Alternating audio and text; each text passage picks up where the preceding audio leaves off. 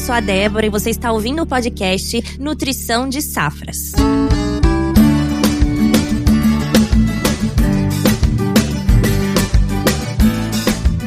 hoje com uma pergunta. A integração lavoura-pecuária é um caminho sustentável para a produção agropecuária? Para entendermos mais sobre esse assunto, continue aqui conosco e fique até o final para uma exclusividade desse episódio. Conferir dicas e informações de mercado com um especialista convidado.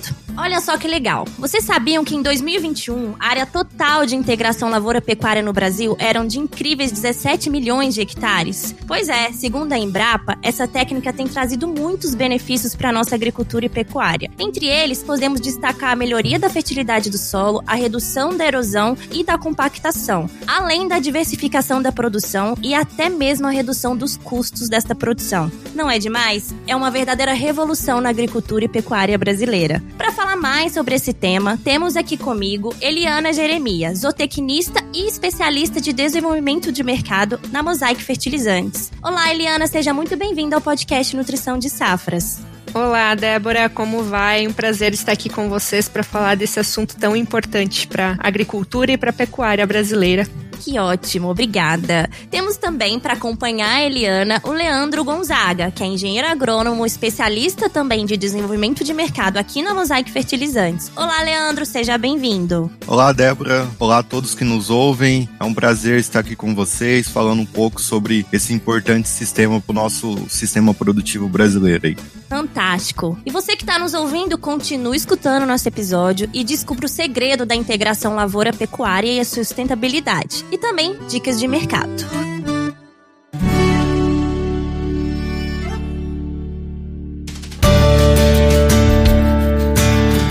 Pessoal, Leandro, Eliana, na prática, o que significa integração lavoura-pecuária e como funciona? Bom, Débora, é notório, né, que com o passar do tempo aí a gente vem tendo transformações econômicas, transformações sociais, transformações socioculturais, ambientais, e tudo isso vem impondo aos sistemas de produção de alimentos um desafio extremamente grande que é aumentar a produção e a oferta de alimentos para nutrir as pessoas, né, e ao mesmo tempo preservar os recursos ambientais. Então, dentro desse contexto, os sistemas de integração, eles vêm a contribuir com essa pegada de sustentabilidade. Se a gente tivesse que falar aqui qual é o conceito real de sistemas de integração, eles nada mais seriam do que um consórcio entre agricultura e pecuária, pensando nessa maior sustentabilidade e maior produtividade de ambas as atividades, através de uma rotação ou uma sucessão de culturas, certo? Então, em uma mesma área, ao longo do tempo ou em uma sequência de períodos, eu consigo produzir grãos e consigo cultivar pastagens para produção animal no mesmo espaço de terra. Uma exploração muito mais sustentável que vem se demonstrando cada vez mais viável economicamente e que tem trazido aí enormes benefícios tanto para o solo como para o sistema como um todo. Acho que a Eliana foi muito assertiva na fala dela e somente complementando, nada mais é do que integração lavoura-pecuária ou lavoura-pecuária-floresta do que a gente agregar dois ou mais sistemas produtivos numa mesma área. Então, um exemplo muito comum e que tem expandindo pelas regiões produtoras do Brasil é que após a sucessão da soja e milho, junto com o milho se planta braquiária. E aí, após fazer a colheita do milho, você tem uma pastagem ali formada num período de seca, num período que as pastagens estão escassas, e aonde você pode estar tá fazendo a soltura do gado para que aquele gado esteja pastejando nessa área. Ou seja, num período ali de menos de um ano, nós tivemos três culturas agrícolas com lavoura e pecuária. Alguns sistemas eles podem ir além, podemos ter, por exemplo, plantio de eucalipto. Então, enquanto o eucalipto cresce, se desenvolve, a gente tem as safras convencionais ali de milho, soja. Depois que esse eucalipto já está formado, aí a gente pode entrar colocando uma pastagem num espaçamento maior ali desse eucalipto e você pode ter o pastejo animal que vai conferir um bem-estar animal por conta da sombra e tudo mais ofertado pelos eucaliptos para que esse gado possa estar ali dentro do mesmo sistema. Então, ou seja, é um sistema assim que parece complexo, mas ao mesmo tempo ele é simples. Nada mais é do que a gente agregar dois ou mais sistemas produtivos numa mesma área. E um ponto importante que eu vejo é que quando a gente fala de agricultura e pecuária, cada uma delas tem aí suas peculiaridades. E quando a gente trabalha esses dois sistemas de uma maneira conjunta, que é o que a filosofia que nós temos por trás dos sistemas de integração lavoura-pecuária ou lavoura-pecuária-floresta, é justamente o entender um dos desafios que nós temos aí dentro é entender o sinergismo entre esses componentes e trabalhar eles eles de uma maneira onde o que é bom em um vai trazer benefícios para o outro e vice-versa. Então essa é a grande diferencial e aí a grande pegada dos sistemas de integração é trazer um benefício mútuo que os dois sistemas trazem para dentro de uma mesma área. Fantástico. Eu já vou aproveitar aqui a, a última fala da Eliana para a gente poder trazer mais sobre quais são esses benefícios da integração lavoura-pecuária para os produtores rurais. Débora, os benefícios eles são muitos não só para o produtor, como para o sistema produtivo, como para a sociedade, para o solo, para o ambiente. Só para termos noção, no Brasil, hoje, existe algo entre 160 e 180 milhões de hectares de pastagem e um terço dessa pastagem apresenta algum nível de degradação. Então, quando a gente adota um sistema de integração lavoura-pecuária ou lavoura-pecuária-floresta, a gente viabiliza o processo de recuperação dessas áreas, tornando elas produtivas mas além de torná-las produtivas, a gente traz uma melhora da qualidade do solo, uma melhora física, uma melhora química, uma melhora biológica. Ou seja, um conceito de saúde do solo, um solo saudável e consegue cumprir com a sua função de maneira assertiva. E além de tudo, ele gera diversificação da renda para o produtor, né? Existe um ditado antigo que fala sobre a gente não colocar todos os ovos numa mesma cesta. E a mesma coisa. Então, você gera uma diversificação de renda para o produtor rural.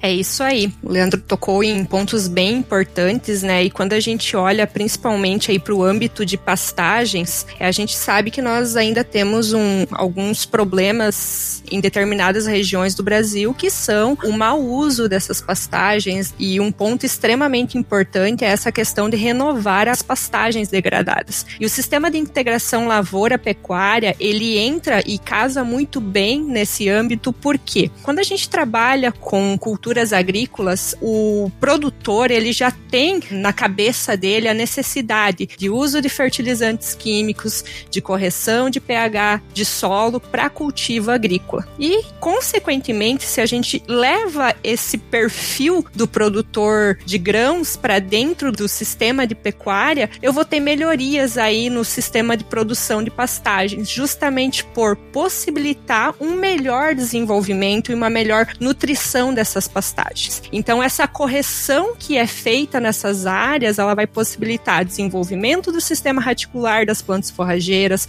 aumento de produção de massa de forragem, melhora significativamente o valor nutritivo dessas forrageiras e se eu estou melhorando o valor nutritivo, consequentemente eu vou conseguir produzir muito mais produto animal. Então vou conseguir produzir, colocar mais animais por área, aumentar a taxa de lotação e ter essa conversão em arrobas por hectare, certo? Outra melhoria que eu sempre costumo também olhar aí do ponto de vista benéfico para o solo é as forrageiras, de um modo geral, elas conseguem, por ter raízes mais profundas e mais longas, elas conseguem explorar uma área muito maior do perfil do solo e, consequentemente, eu acabo melhorando a aeração, melhorando o movimento de nutrientes, melhorando o movimento de água e levando uma melhoria substancial no sistema como um todo. Quando eu termino o ciclo de pastagem nessa área de integração e vou novamente trabalhar com uma cultura agrícola,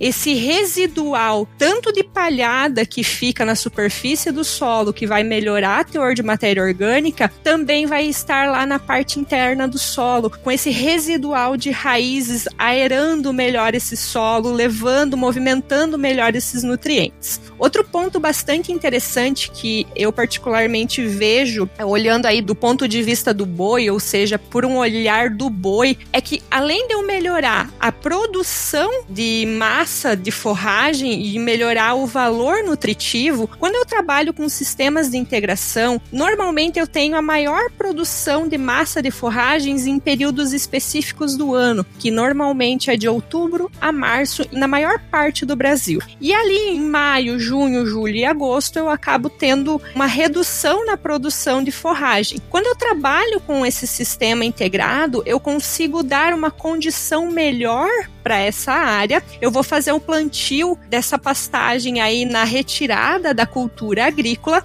e nesse período onde eu teria uma escassez de pastagem para os meus animais, eu vou conseguir produzir um pouco mais de um alimento melhor para esses animais e conseguir manter essa taxa de lotação aí ao longo do ano. Outro fator que eu levo muito em consideração é também na própria mudança do comportamento animal, de busca e apreensão de forragem. Então, quando eu, por exemplo, dentro desses sistemas de integração, eu adiciono, além da cultura agrícola, eu também adiciono o componente arbóreo dentro desse sistema, que aí a gente entra aí na seara dos sistemas de integração lavoura-pecuária-floresta, eu estou dando uma condição comportamental para esses animais animais melhor, porque eu tô colocando o componente arbóreo que vai fazer um sombreamento para esses animais, vai melhorar a condição de microclima para esses animais aí ao longo do ano. Só complementando, a gente tem que lembrar que uma das formas mais antigas de fertilização de adubação é através do esterco. E quando a gente insere componente animal, esses animais ali dentro da área, eles vão estar tá fazendo fezes e urina ali, excretando dentro dessa área. Ou seja, a urina do animal vai ser rica em nitrogênio, por exemplo, as fezes em matéria orgânica.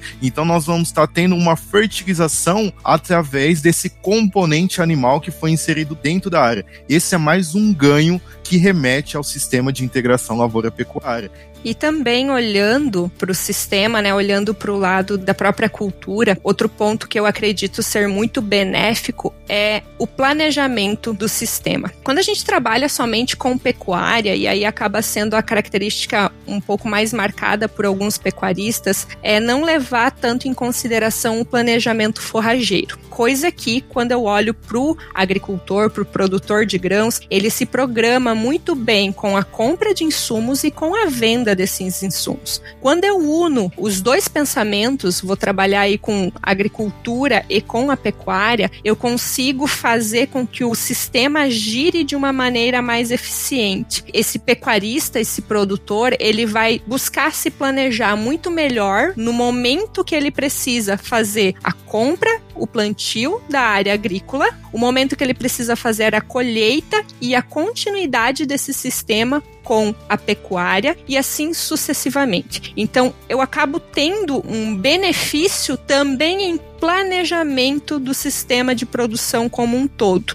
E tudo isso visando ganho econômico. Afinal de contas, a partir do momento que eu trabalho produtos diferentes, tenho diferentes sistemas de produção, vou ter a soja, vou ter o milho, vou ter a carne, eu estou colocando, como o Leandro falou antes, os ovos em mais de uma cesta. Então eu não vou trabalhar apenas com uma única commodity. Eu vou estar trabalhando com um sistema muito mais complexo complexo, mas que também vai me trazer renda de várias outras culturas. Então eu consigo ser um, muito mais sustentável, economicamente viável por dentro dessa área. Perfeito, pessoal. Realmente são muitos benefícios, vocês mencionaram aqui, para o produtor no final do dia. Isso é muito importante.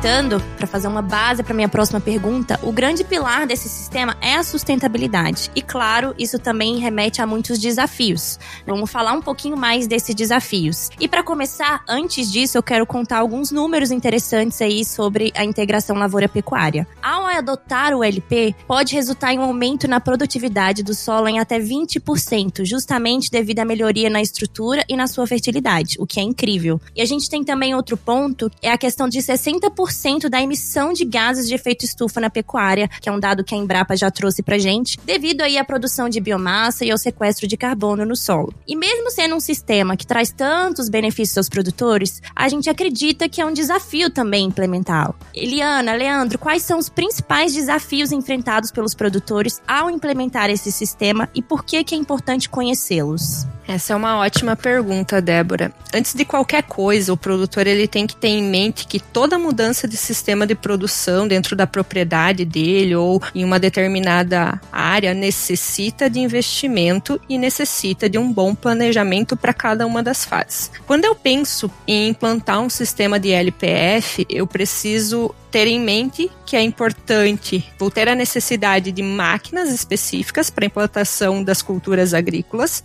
e por outro lado, olhando para a parte da pecuária, eu necessito de uma estrutura com cercas, com troncos, com manejo de animal, com bebedouro, com saleiro, para que essa atividade ela consiga ser realmente eficiente. E é necessário entender que a demanda por produtos produzidos dentro de uma região, será que dentro da região aonde eu estou trabalhando. Qual é a melhor cultura que eu devo trabalhar no setor agrícola? Qual que é o tipo de carne que eu vou produzir no setor pecuário? Então esses são pontos importantes que o produtor quando ele pensa em aderir esse tipo de tecnologia, ele precisa estar tá disposto a entender. Outro fator extremamente importante, além da cultura agrícola, qual que é a melhor planta forrageira que eu vou colocar para esse sistema que eu vou trabalhar. Então é um planejamento bastante complexo e que realmente necessita de um acompanhamento de um técnico para entender a realidade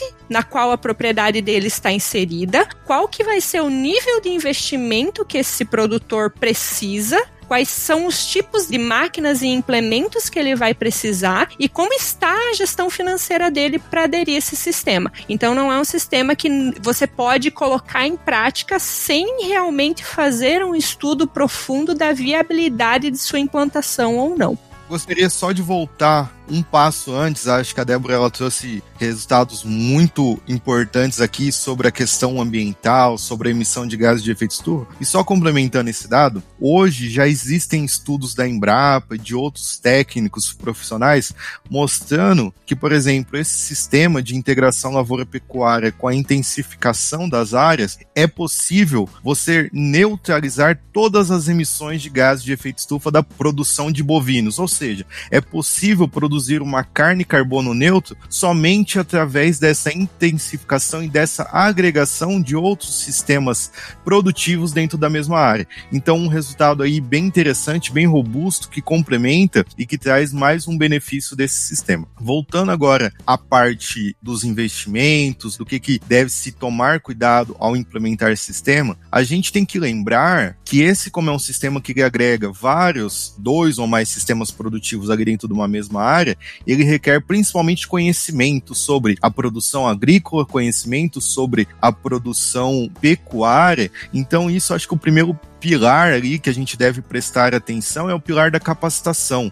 Esse produtor que ele deseja fazer a adesão a esse sistema, ou ele vai ter ou vai ter que contratar técnicos que tenham um bom conhecimento sobre esses sistemas. O outro pilar importante é o estudo de mercado, da onde que essa propriedade está inserida. Será que existe um mercado consumidor para esses grãos que possivelmente podem ser produzidos? Existem silos existem indústrias para comprar esses grãos, a que preço que vai ser comercializado esse grão, um outro ponto importante, principalmente quando a gente coloca componente florestal, será que existe logística para escoar esse eucalipto, esse né? Essa cultura florestal que vai estar sendo produzida, principalmente porque são culturas de longo ciclo, que vão ser comercializadas daqui 5, 7 anos. Então, assim, será que vai haver uma indústria ali regional para poder absorver essa produção? Outra questão que a gente deve levar em conta, muitas vezes áreas de pecuária são áreas que estão um pouco mais afastadas dos grandes centros, dos centros consumidores, ali tem uma declividade um pouco maior,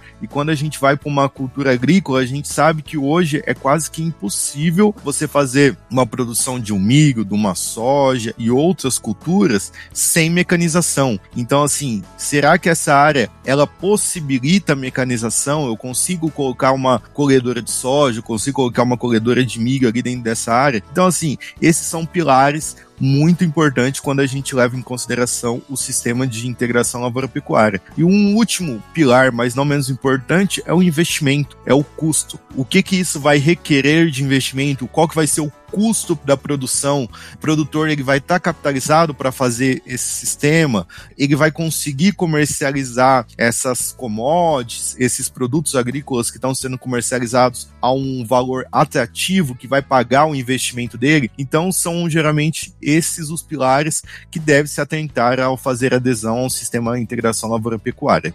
Foram mencionados vários desafios e um outro que eu gostaria também de acrescentar seria entender sobre a questão do pisoteio animal para compactação do solo. Eu acredito que isso seja um desafio, eu acredito que tem que ser bem realizado, né? A nossa zootecnista Eliana pode compartilhar algumas dicas em relação a esse fator. É, esse é um ponto que muito comentado dentro da produção animal quando você pensa em fazer sistemas de integração. O produtor de grãos, uma das primeiras questões que vai surgir na cabeça dele é e a compactação do solo. Se eu colocar esses animais dentro do meu sistema, eu não vou estar tá prejudicando o meu solo em termos de compactação. A resposta ela é muito simples desde que a sua área seja muito bem manejada, você tenha produção de massa de forragem suficiente para manter uma taxa de lotação adequada. O que a gente mais vê no campo são áreas onde o sistema de produção de volumoso não está sendo suficiente para manter a taxa de lotação. E aí, ou seja, você tem uma carga animal muito superior àquilo que a planta forrageira consegue sustentar. E aí sim você vai ter problemas com compactação do solo. Por isso que eu vou reforçar aqui a fala do Leandro, capacitação, entender o sistema, aonde eu quero chegar com esse sistema, qual que é o meu planejamento, o que que eu preciso ter e o quanto eu preciso ter para manter o sistema de produção que eu estou almejando. Realmente, se o produtor trabalhando com esse sistema, ele não se programar de maneira eficiente com a sua área e a capacidade de suporte de carga animal que essa área precisa precisa ter, ele realmente vai ter esse problema. Por isso que sempre devemos trabalhar com taxas de lotação adequadas em cima da área de produção e em cima daquilo que essa planta forrageira é capaz de suportar. Quando eu levo isso em consideração, o problema de compactação de solo por pisoteio, ele deixa de existir. E o benefício do animal e o benefício da planta forrageira em cima desse sistema é muito superior a isso.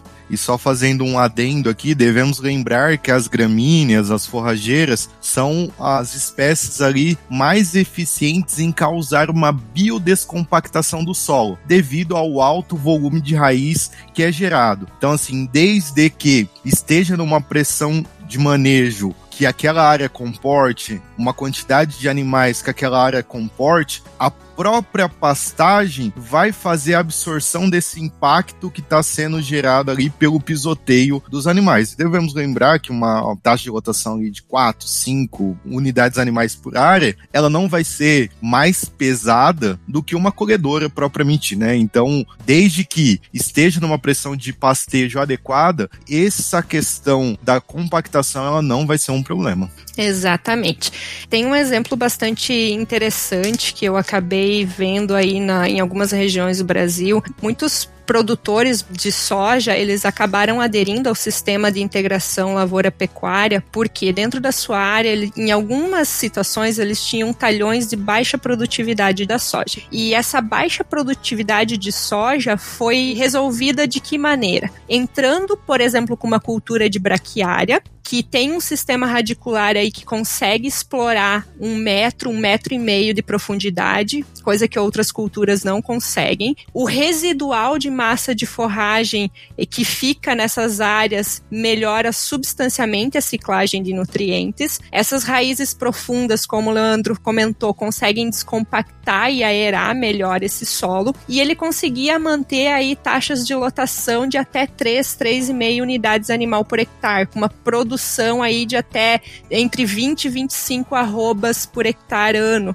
que conseguiu pagar essa conta. E o que, que aconteceu? No ciclo seguinte da produção de soja, nesse talhão aí que estava produzindo em torno de 40, 45 sacas por hectare, após esse trabalho que foi feito com o uso da braquiária e com uma taxa de lotação adequada dentro desse sistema, esse talhão que antes era considerado de baixa produtividade conseguiu atingir aí a produtividade dos talhões de maior produção produção que ele tinha na área, com 70, 80 sacas por hectare. Então, realmente, o benefício que se tem do sinergismo entre a cultura agrícola e a pastagem dentro do mesmo sistema, realmente, quando muito bem manejado, uma taxa de lotação controlada, mantendo alturas de entrada e saída desses animais dos piquetes de uma forma adequada, concordo com o que o Leandro comentou. O boi não vai ter essa capacidade de compactação de solo,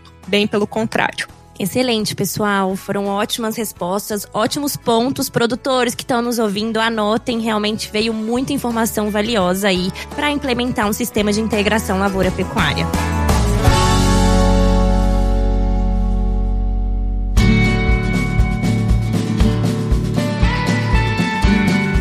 Que a gente entende todos esses desafios, que são essenciais para garantir a melhor performance do sistema, como ele ajuda na preservação ambiental? Vamos entrar nesse pilar da sustentabilidade. Já de antemão, sabemos que esse sistema pode contribuir fortemente para a preservação da biodiversidade, uma vez que a diversificação de culturas, né, a questão da pastagem, favorecem a saúde do solo, que é tão essencial aí para a longevidade e a sustentabilidade do sistema. Vocês podem contar um pouquinho sobre esse pilar da preservação ambiental?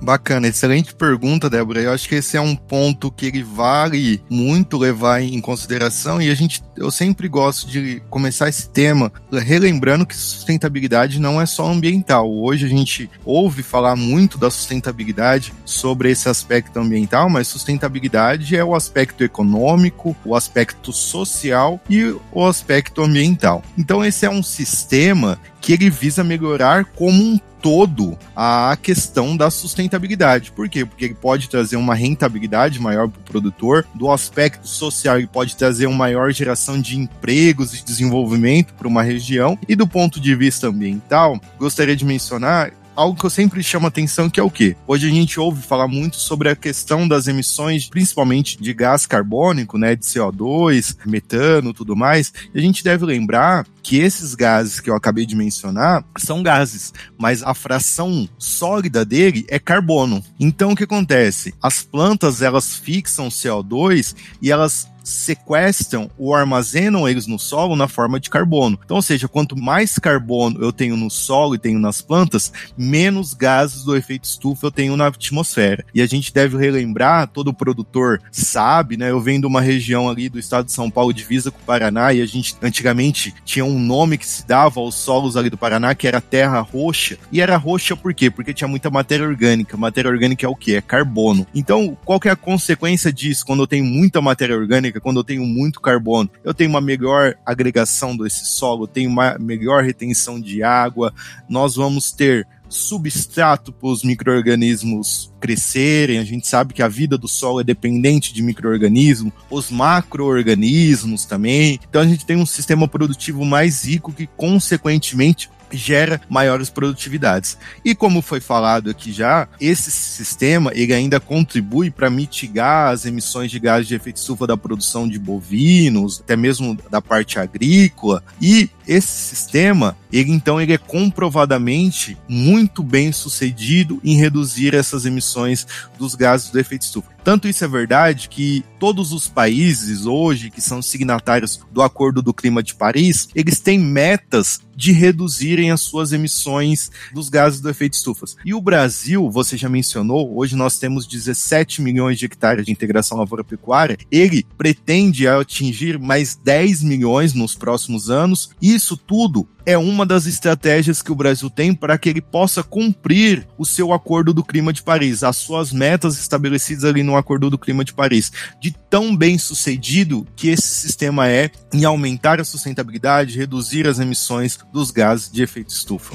Fantástico, muito legal todos esses dados, Leandro. Obrigada por compartilhar conosco. E agora, uma pergunta que o produtor sempre gosta: podemos afirmar que a integração lavoura-pecuária é mais rentável do que os sistemas convencionais de produção? Se a gente for partir do pressuposto que nós estamos trabalhando com a parte agrícola, pecuária, de forma separada, com certeza a gente tem ganhos bastante significativos. Volta a falar, desde que o sistema seja muito bem dimensionado e muito bem planejado. A Embrapa, ela tem alguns resultados de pesquisa que são bastante interessantes. Foram feitos alguns estudos dentro da Embrapa Agrosilvo Pastoril, inclusive lá de Sinop, que eles mostraram fizeram lá a divisão de talhões, né, onde tinha um sistema somente com pecuária, sistemas com integração lavoura-pecuária, sendo trabalhadas numa mesma proporção e com os tratos culturais, que seriam adubação, de maneira semelhante. Quais que foram os ganhos quando você olhou num sistema onde eu apenas trabalhava com pecuária? A produção de matéria seca de forragem por hectare ano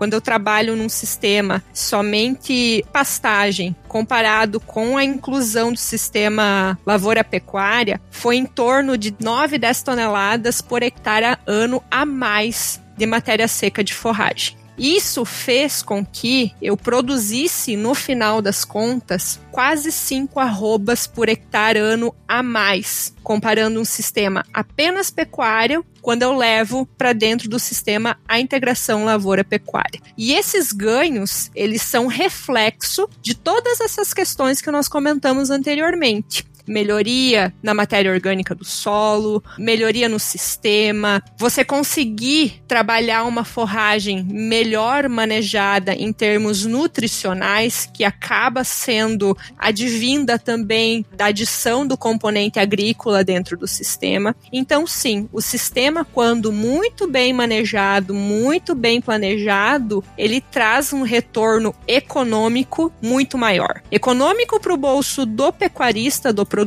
e econômico também pensando na sociedade. Afinal de contas, eu vou estar tá sendo muito mais eficiente dentro de uma mesma área, vou estar tá mitigando problemas ambientais que o Leandro comentou anteriormente perfeita resposta da Eliana e eu vou começar a minha resposta com a resposta do agrônomo, que é depende, né? O agrônomo adora essa resposta, mas eu acho que é um pouco disso, né? Não existe uma receita de bolo, não existe uma receita e uma resposta padrão. Então, realmente vai depender, e vai depender do que? Como eu já mencionei, a parte do relevo, a declividade, será que possibilita esse sistema estar tá colocando um maquinário ali para fazer a colheita de uma commodity que esteja sendo produzida ou não? O clima, será que o clima possibilita que eu tenha? Porque a gente vai ter uma cultura instalada dentro dessa área durante todas as fases do ano. Então, será que é uma região que permite eu ter talvez uma pastagem na época do inverno? Será que essa pastagem não vai sofrer com o frio?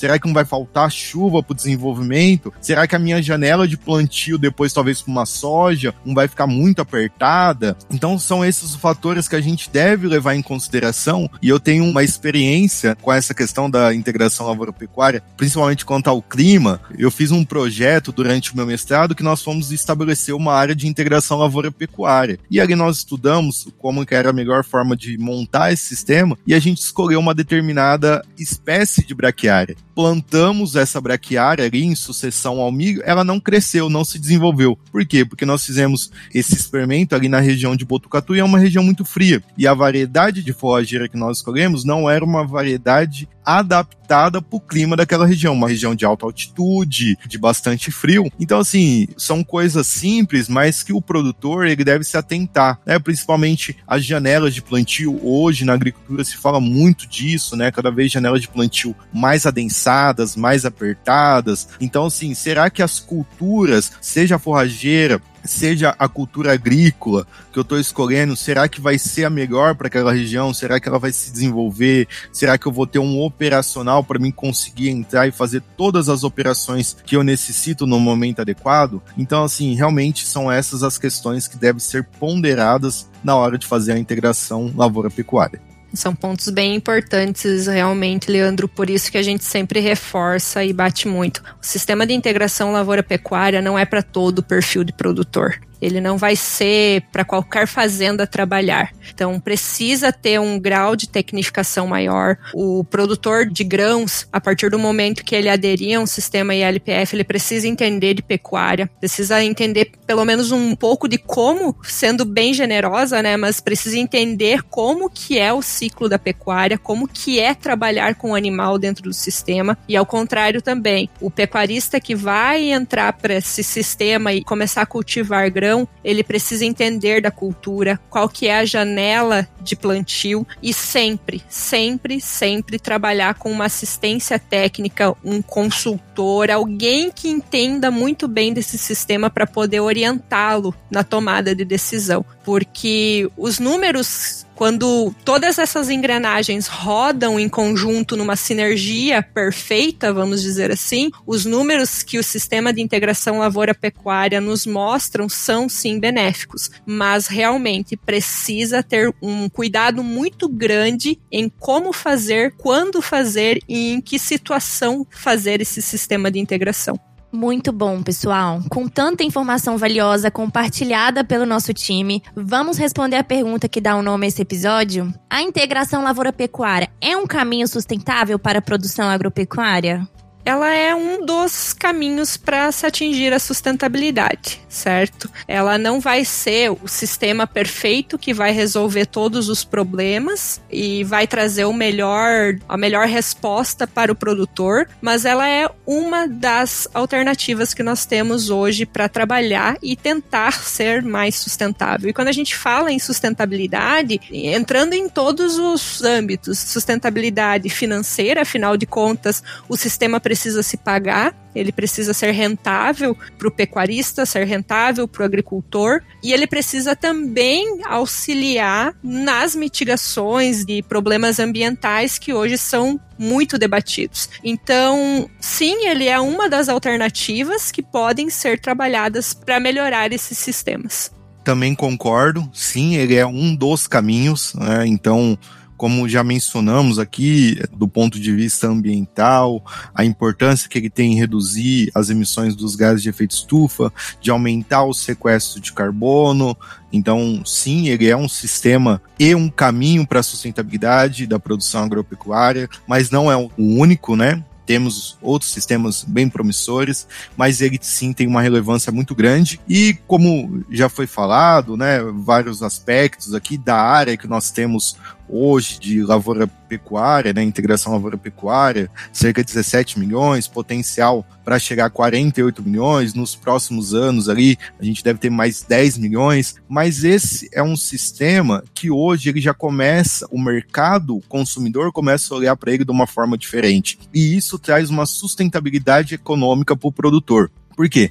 Hoje já existem, por exemplo, programas que pagam prêmios, pagam um valor adicional, por exemplo, uma commodity que seja produzida dentro de uma área de integração lavoura-pecuária, porque entende-se que essa commodity ela vai estar tá com uma sustentabilidade embutida maior, você pode ter um prêmio maior pago por essa carne, porque pode ser uma carne até mesmo carbono neutro, ou seja, uma carne que não teve emissões dos gases de efeito estufa, né? Porque como eu mencionei, esse é um sistema que ele pode até mesmo mitigar as emissões entéricas do do metano, né, produzido pelos bovinos. Então, assim, esse é um sistema que ele pode agregar de sustentabilidade dentro do contexto como um todo de sustentabilidade, do ponto de vista ambiental, mas do ponto de vista social, por gerar emprego, renda, desenvolvimento para a região e principalmente do ponto de vista econômico porque se ele não for econômico, o produtor não vai manter essa atividade, consequentemente a, a, atividade ela não vai ser sustentável ou sustentada. Então, sim, ele é um caminho, desde que seja levado em conta todos os fatores que nós mencionamos, acho que principalmente a questão da capacitação, conhecimento, esse essa ferramenta que nós estamos fazendo aqui é uma das ferramentas para que o produtor possa conhecer, possa se manter informado e se ele entender que esse é o caminho viável para ele, que ele faça adesão a esse sistema. Então podemos confirmar que a adoção do ILP pode trazer benefícios, tanto econômicos quanto ambientais, contribuindo para a sustentabilidade da produção agropecuária.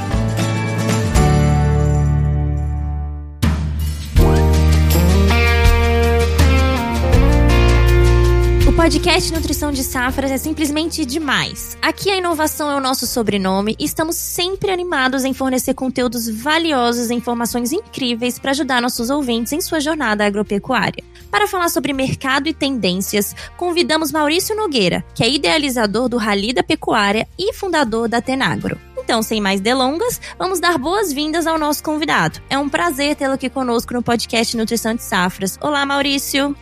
Tudo bem, prazer é meu estar aí com vocês e um desafio grande, né? Discutir de um assunto tão importante com gente que entende, né? Mas estamos aí à disposição. Então vamos lá, Maurício. Gostaria de começar esse bate-papo entendendo um pouco mais. Quais são os principais desafios que os agricultores e pecuaristas estão enfrentando e enfrentarão em 2023? Bom, principal desafio eu acho que está na mesa aí, né? Que nós temos uma queda nos preços, uma queda na remuneração agora, a gente não sabe que hora que reverte, né? Então o cenário todo se ajustando. A gente precisa entender, Débora, que isso faz parte do negócio, né? Quando a gente trabalha com commodities, essas oscilações de preço são normais e a gente tem que se preparar ao longo dos anos para enfrentar esses momentos. São passageiras também, né? Então, um produtor, né, tanto o pecuarista quanto o agricultor, eles já estão compreendendo, né, diferente do que era 30 anos atrás, 20 anos atrás, o pessoal se apavorava nesses momentos, se desanimava. Hoje em dia nós temos um tipo de reação muito diferente, que é ele usar esses momentos para tentar aproveitar o máximo possível. Por exemplo, nós estamos vendo aí a precificação no mercado futuro de milho piorando bastante. Nós já temos agricultor querendo se posicionar comprando bezerro que também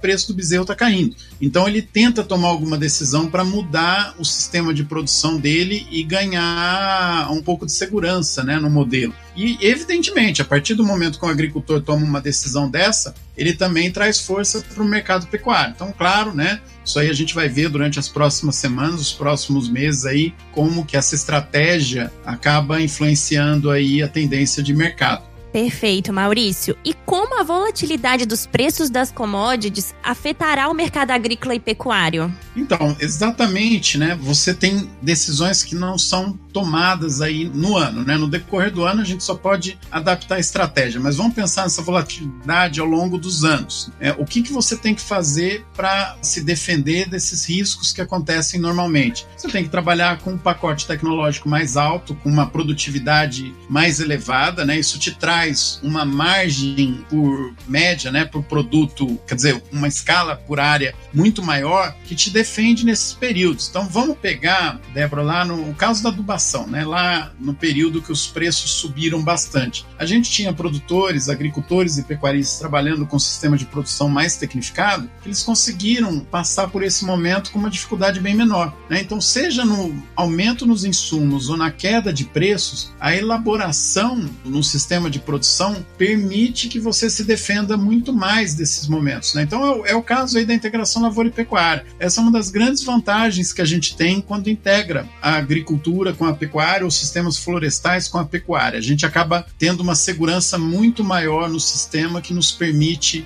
nos defender melhor desses momentos negativos, que é mais ou menos o que a gente vai viver nesse período agora. Bacana, Maurício. Muito bom trazer esses pontos todos aí para os nossos ouvintes. E para continuar, vamos falar um pouco mais sobre tendências. Quais são as tendências atuais no mercado de grãos, carnes, produtos lácteos, que os agricultores e pecuaristas também precisam estar cientes? Bom, a tendência no momento, né, nós estamos projetando baixa para quase tudo, né, então a gente tem que entender como é que esse cenário se movimenta no médio e no longo prazo. Aqui, por exemplo, Débora, a gente faz muita projeção em cima das perspectivas que a gente tem de mercado, tanto internacional como mercado interno. Então lembra que nós estamos num momento muito difícil, tanto no mundo como no Brasil. Temos ainda um impacto que não está sendo, não está dando para entender ainda direito nessa questão aí da peste suína voltando lá na China. Isso, claro, impacta mercado de grãos e mercado de proteína. Então, apesar desse momento difícil que nós temos, essas tendências é, negativas aí para 2023, para o decorrer do ano, nós estamos vislumbrando um ano um pouco melhor a partir de 2024. E aí começa a reagir todos os mercados. Se a gente tiver uma reação no mercado de proteína, a proteína vai demandar cada vez mais grãos para ser produzida, né? Isso vale para leite, para carne suína, para carne de frango, para pecuária de corte, por exemplo. Nesse momento, mesmo com o boi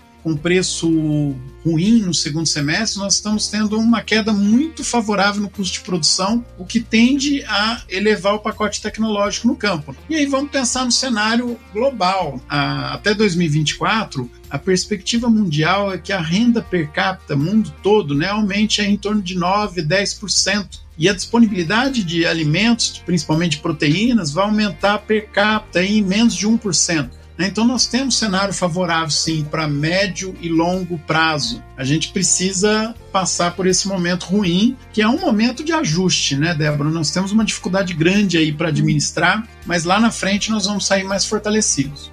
Não, eu gosto bastante aí dessa positividade em relação ao mercado, desse momento que a gente está vivenciando. E você, Maurício, como representante da Atena Agro, que é uma consultoria de inteligência de mercado aí focada nas cadeias produtivas de proteína animal, como você acredita que os pecuaristas, no caso, e até os agricultores, podem se manter atualizados sobre essas mudanças de mercado e como eles podem vir a tomar as melhores decisões para os seus negócios?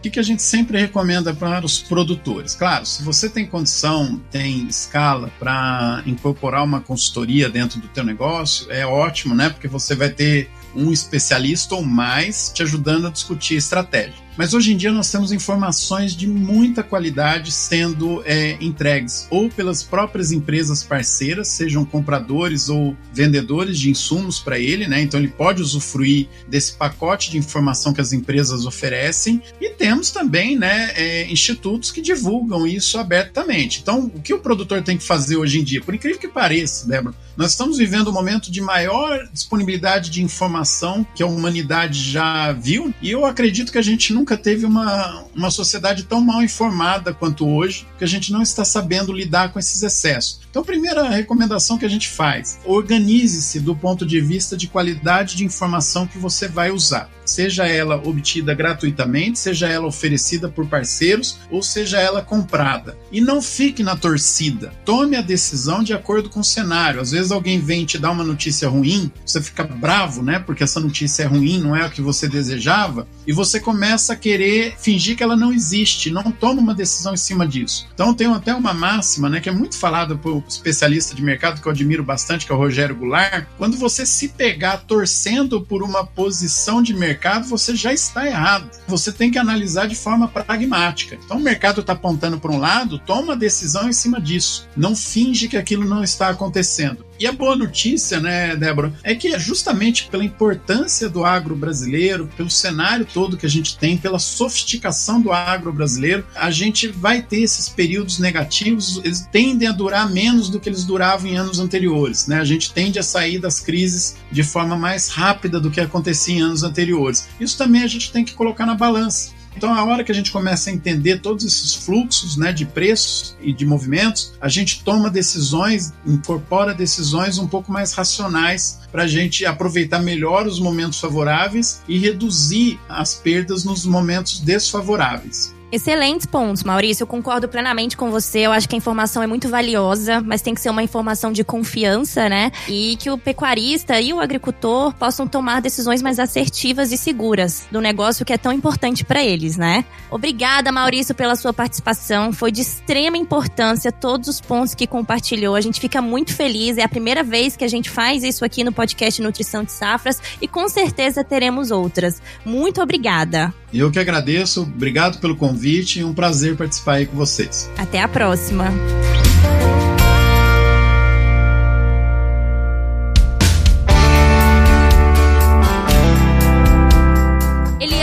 Leandro, em termos de tecnologia e inovação, considerando todos esses desafios de mercado que o Maurício compartilhou aqui conosco, quais são as soluções mais promissoras aí da Mosaic Fertilizantes para ajudar os agricultores e os pecuaristas a enfrentar os desafios de mercado aí em 2023?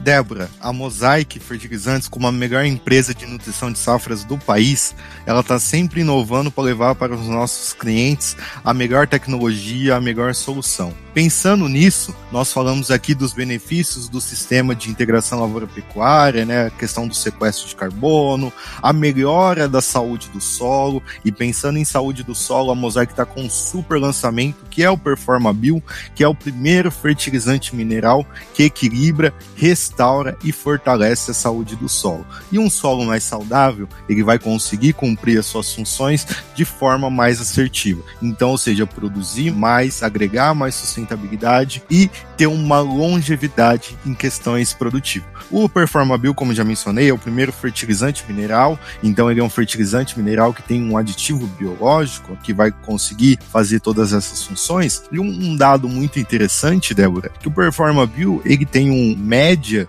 de produtividade, de incremento de produtividade em soja de 5 sacos de soja, no milho safrinha uma média aí de resposta de 7 sacos, só que nós fizemos mais de 85 experimentos em nove estados do Brasil e você tem o potencial de resposta, né? Então, esses dados que eu mencionei de 5 sacos para soja e 7 sacos para o milho safrinha, isso é a média.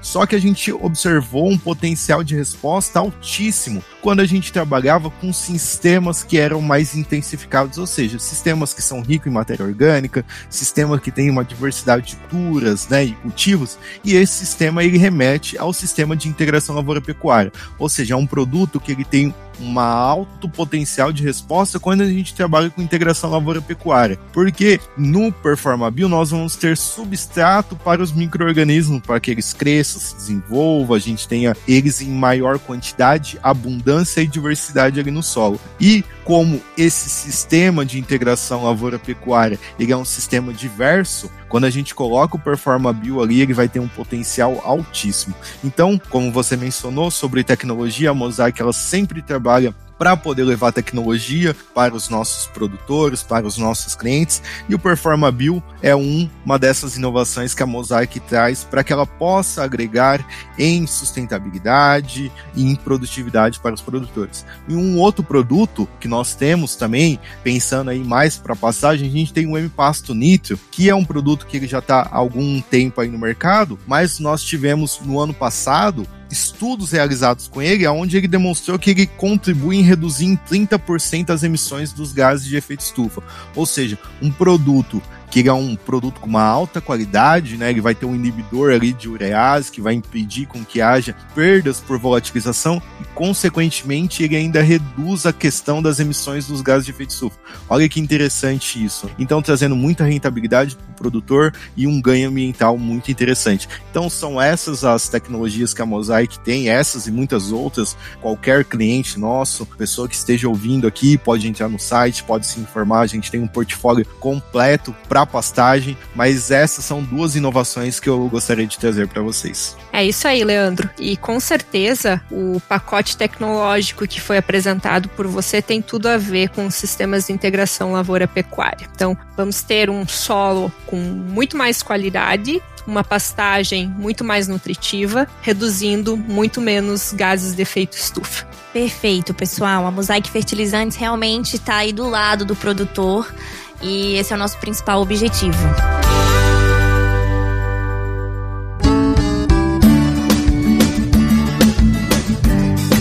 De agradecer aos nossos convidados por essa participação incrível e super contribuição com insights extremamente valiosos sobre integração lavoura-pecuária. Obrigada, Eliana. Obrigada, Leandro. Inclusive, para quem deseja consolidar o conhecimento aqui adquirido, temos um artigo no blog Nutrição de Safras que aborda todos os pontos mencionados e muito mais. Como ter sustentabilidade na agricultura. Sete dicas. O link vai estar tá aqui na descrição desse episódio. E também nos sigam nas redes sociais. Estamos no Instagram, no Facebook e no YouTube. Para quem está nos ouvindo no Spotify, se inscreva, nos avaliem e ative as notificações. Estamos em todas as plataformas de streaming. Até a próxima! Mosaic Fertilizantes Da mina ao campo, ajudamos o mundo a produzir os alimentos de que precisa.